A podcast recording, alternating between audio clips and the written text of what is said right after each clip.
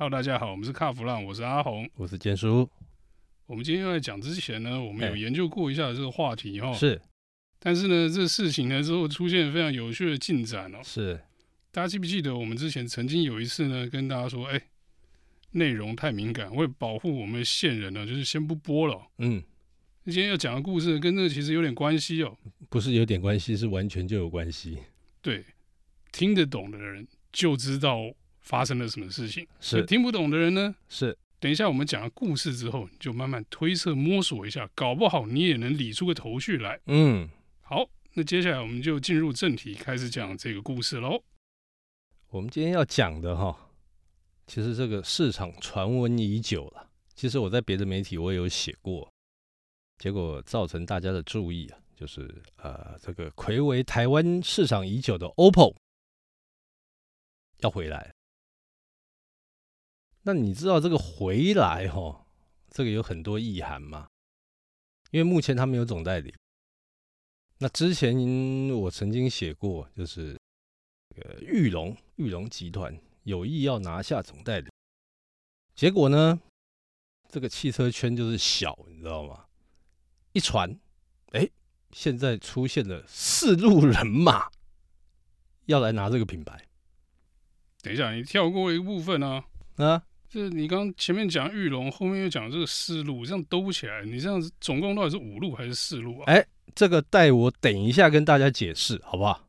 好。如果说你要说包含玉龙是五路，哎，那也没错哦啊。我刚才讲那个四路人马也没错，因为呢，哎，据我最新得到的消息指出啊，现在这四路人马包含谁？你知道？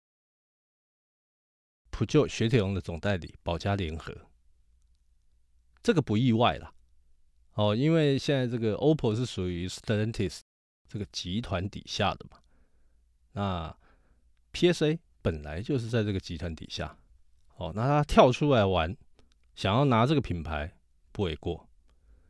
第二个，这个太古集团，这个太古集团呢，他之前大家都知道嘛。奥迪、福斯、斯柯达都在他们手上嘛，对不对？那好几年前也一度传出他们对这个呃阿法罗密欧哦，Jeep 就是当时属于这个 FCA 底下的这几个品牌有很大的兴趣。可是呢，因为他们算盘打一打，算一算，美和一顶撩急，而且 FCA 给他们条件是。哦，你要这两个品牌哦，那 OK 啊，那你兰吉亚、克莱斯勒，通通都要吃下去。这两个是赔钱货，太古绝对不会这样玩。好，那这是刚刚讲的第二路了嘛？第三路呢？据说是这个呃，Mazda 的一个经销商，北达汽车。你这样就把他们名字讲出来，不会有问题吗？哎。不会有问题，因为、这个、你会不会害人家破局？不会，不会，不会，不会，不会，因为这个已经在市场上已经在传了。OK，那我们继续。那北达汽车其实它做的项目还蛮多的，它背后还还有一家公司哦。那它背后做的东西还蛮多的。那这个我就比较北达，我说实说实在话，我比较陌生。第四个，第四个，我觉得是最 tricky 的部分。各位不知道记不记得这个？呃，有一家叫上腾汽车啊，他就是拿下保时捷经销商的这个。以上就是我讲的这四家，但是有三家蛮有趣的。这个北达、太古跟上腾，他们目前都是经销商，手上没有任何的品牌代理，唯独这个宝佳联合，他们是普旧跟雪铁龙和 DS 的代理。对，我觉得这样讲也不是说很公允了。毕竟你说太古现在，当然它只有马自达跟这个福斯的这个局部的这个经销嘛。是。那可是之前人家好歹也是曾经代理过奥迪跟福斯，这在这方面，我觉得这家公司应该算是有经验的了。他是有经验，但是我刚刚这个意思就是说，他们台面上目前目前他们的身份地位。是经销商。可是我觉得对老外来说，嗯，你这索尔集团的 title 一打出来，应该就已经先赢了一半。姑且不管索尔现在在国外到底是怎么回事哈，是，那至少这家公司肯定是比这个宝佳联合啦，或者是说这个上腾啦，或者是说另外一个北达，听起来说，哎、欸，可能老外还多认识他们一点哦。哎，有可能。但是宝佳联合的背后是技嘉嘛？那这个北达呢，跟上腾，那大家就比较陌生。哦，说实在的，连我都觉得有点陌生啊。呃，毕竟他们以前都是经销商嘛，虽然说以前啊，现在也都还是经销商嘛。是跟媒体互动的这大部分都是代理商的部分嘛。对，所以我们跟经销商陌生也是很难，就是难辞其咎，本来就是这样嘛。对对对对对。但是阿红，你有没有发现很有趣的一点？那玉龙呢？裕隆跑去哪里？哎，我刚就问你了嘛，四家五家到底是怎样？好，那我就来跟大家说明一下哈，这个整个来龙去脉。一开始呢，Stellantis 他们其实是要跟玉龙，他们都已经到签约的最后一刻。那他们最大的要望还是要跟玉龙集团合作，因为毕竟你看他有经销通路嘛，那有品牌代理的经验嘛。过去的 OPPO 也在玉龙手上，虽然最后玩烂掉了嘛，但是他毕竟还是有经验，那也规模也够大。但是呢，这个玉龙集团听说啦，听说是高层的二百五啊，他居然跟 Stellantis 那边提出了要求，他说：“哎，这个 OPPO 的总代理哦，可以，但是我们还有一个希望，就是。”我们希望可以跟你合资，然后呢，就成立 Stellantis 台湾分公司。哇！对方一听，你娘卡后嘞，OPPO 还没开始，你居然跟我搞一个这么大的？那原本都已经要签约了，因为这样整个喊停。好，那玉龙这个就没戏唱了嘛。那其实这个我刚才就讲了嘛，圈圈很小。一下子就传出来，所以没戏唱之后，马上大家就知道说，哎，有一块肉掉在路边，要去抢，就对。对，而且那块肉很大。那这块肉哪有很大？这不一定，好不好？所以我们等一下讨论一下。哎，那当然，所以刚刚我们在谈讲说五家四家就是这个原因。但是你说玉龙是不是完全没没戏唱？好像不是这么一回事哦。根据我的了解啦。这个听说他们有重新评估哦，野心不要那么大，那他们先从 OPPO 下手，那其他的再慢慢谈。但是呢，对方也不是傻瓜，他当然知道你要什么哦。那你说 OPPO 到底真的有那么大的魅力，然后要让大家来抢吗？我、哦、现在已经出现四家了嘛，哦，如果玉龙不算的话。其实我们摊开它的产品线哦，他们大概在呃从去年、今年一直到明年、后年，他们都有新的产品要改朝换代，而且很多都是新能源车。呃，应该这样讲，就是现在的 OPPO 的时机呢，就像当时马自达来台湾的时候很像哦。嗯，就是刚好产品全面更新，对，然后你在前几年你会不断有新车可以推出，然后。你可以一直去推这些新车什么的，对。然后呢，消费者也会觉得说，哇，好棒啊！OPPO 来的都是新车，对。就等于是说会有一个很长的蜜月期啦。然后是趁着这一段这个长的蜜月期的时候呢，还可以顺便把品牌形象做一做。所以现在这个时机是正好了，我觉得。诶，你说时机正好也没错，哦。然后再加上呢，这个 OPPO 其实在整个 Stellantis 这个集团的布局里面啊。它应该算是外来的，因为一开始是 PSA 跟 FCA 嘛，这两个集团合起来嘛。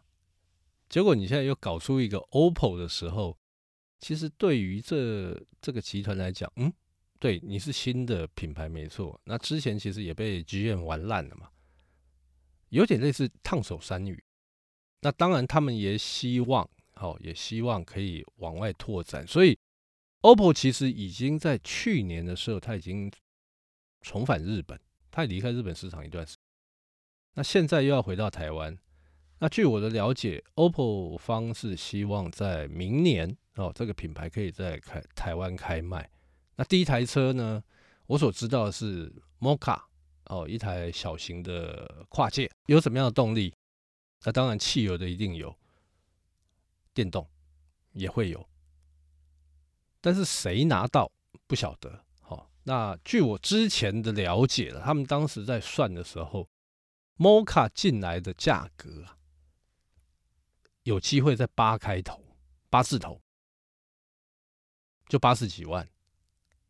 那电动车呢，可以一路让，呃，听说是拉到大概差不多一百一十五到一百二十万左右，听起来有点微妙哦。嗯，八十几万的进口小车，OK 啦，因为 Polo 大家也是这这种操作法嘛，是价格带大家也抓在这附近。哎，电动车要卖一百二十万，哎，没有最高最高，我刚才讲的是最高。我觉得有点尴尬了。哎，你说要卖一个便宜小车的样子，但是因为换了电动，嗯，然后你就要拉到一百二十几万，对，也快要可以买 Model 三了。哎，差不多。Model 三我相信续航啊、空间啊什么表现都比它好。嗯，那你说对于电动车族群来说，这车还有魅力吗？啊，可是我打一个问号哦。嗯，可是至少品质比较好吧？Tesla 那个品质可以看哦。是 OPPO 的品质真的有比较好吗？哎、欸，我是很怀疑。如果比较起来的话，当然是比会比 Tesla 好很多啊，因为毕竟它是传统车厂嘛，所以还是会比较注重在这个品质的这个部分嘛。另外一个我也觉得有问题的部分哦，哎、欸，撇开这个品质啊，或者是跟 Tesla 那个价格点打的部分哈，嗯，那你一个新的代理，对，你的经销商还没找齐，嗯，那、啊、你摩卡要去哪充电呢、啊？所以啊，这当初的规划就是明年，但是。我觉得啦，今天啊、呃，以我们刚刚提到那几个嘛，他们有经销商，有总代理，对不对？那当然他们也有一些布局嘛，经销布局，他们要做这个充电上的东西，应该不是什么太大问题。对，不是问题，但是总要时间嘛，对不对？那你不能车拉来卖，就有充电站还没盖好，这就跟某个德国品牌一样啊！你这个真的是有认真要卖电动车的吗？那你在说宾士啊？哎，我刚刚什么都没说 哈。那个有车没地方充电的那个车主，不要再来找我们抱怨了。OK，OK。Okay. Okay. 但是我个人的看法，我对这件事情个人的看法是这样。其实呢，OPPO 搞不好只是一个起手式，因为你知道，Stellantis 里头有十四个品牌，Stellantis 这个。集团合并之后，十四个品牌真的是蛮惊人的。对啊，你看，包含玛莎拉蒂，那玛莎拉蒂这个这个应该就不会不会在这个之列嘛，哈。我个人是觉得，其实大家要的是哪一个品牌，你知道？Jeep。据我所知啊，台湾还有很多的人在等 Jeep 这个品牌。其实相对来说了，嗯，Jeep 比较稳定，Jeep 有固定的客群嘛。对，而且它产品更糟糕一点，你还可以去投标这个军事单位嘛。然后呢，其实呢，你说我们台湾选举那么多造势车啊什么的，那个其实吉普车是有一定的需求量在的。嗯，然后也有很多的玩家，那吉普车是消耗品哦。是那个老车当然是可以继续开哦。对。但玩到最后呢，你会发现那个车救不回来了。嗯。所以那个车是有太旧换新的需要的。对。那 Jeep 已经离开台湾很多年了。嗯。那虽然说中间有水货在卖，可是有些人就不喜欢买水货嘛。那有经销商的话。大家买来会比较安心一点，尤其是这种需要后勤的车种哈。那我刚刚讲 Jeep 对不对？那还有两个品牌，阿法罗密欧跟菲亚特。OK，但其实这两个品牌呢，啊，我觉得也都不好做。说真的，但是他们有很特殊而且很固定的族群，就跟 Jeep 其实是一样的。好了，你要这样讲，我不反对，对不对？但是摊开来讲，嗯。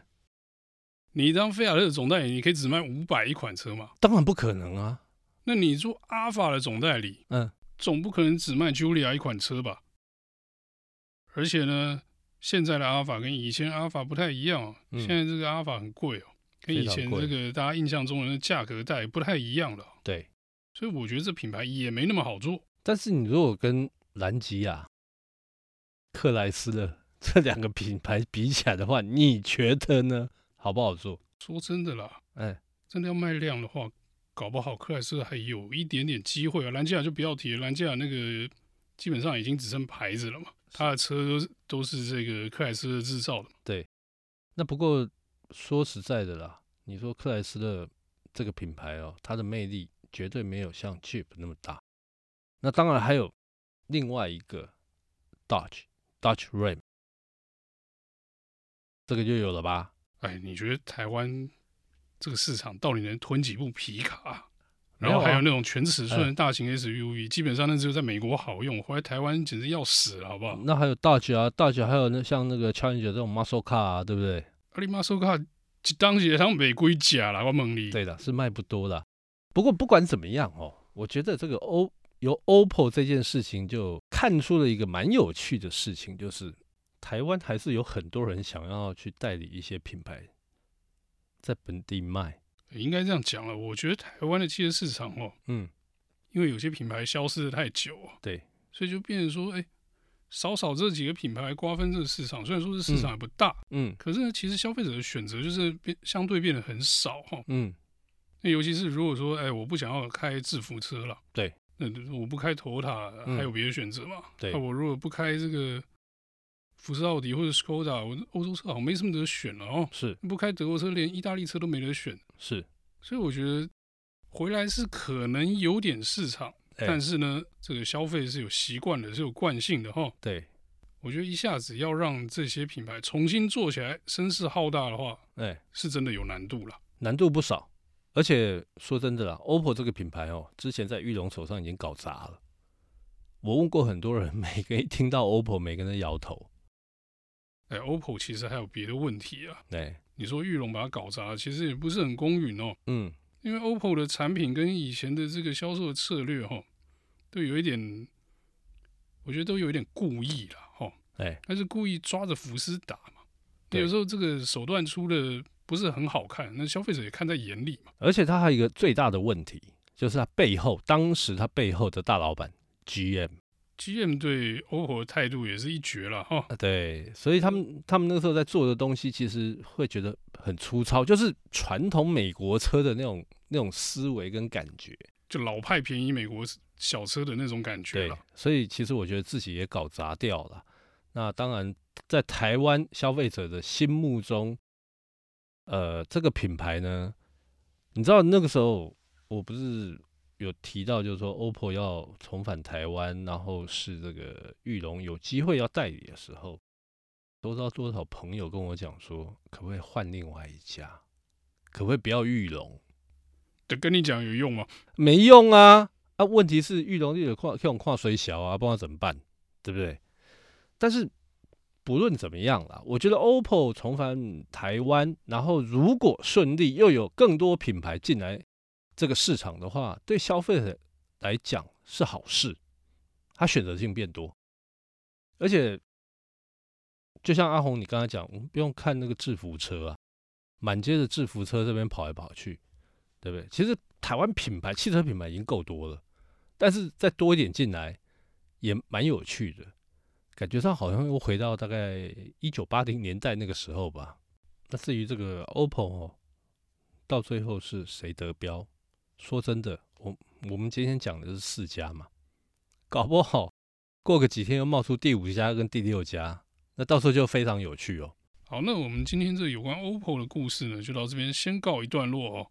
那依照我们之前惯例，如果这个事情有新的进展的话，我们也会在节目中继续跟大家报告。谢谢大家的收听，谢谢。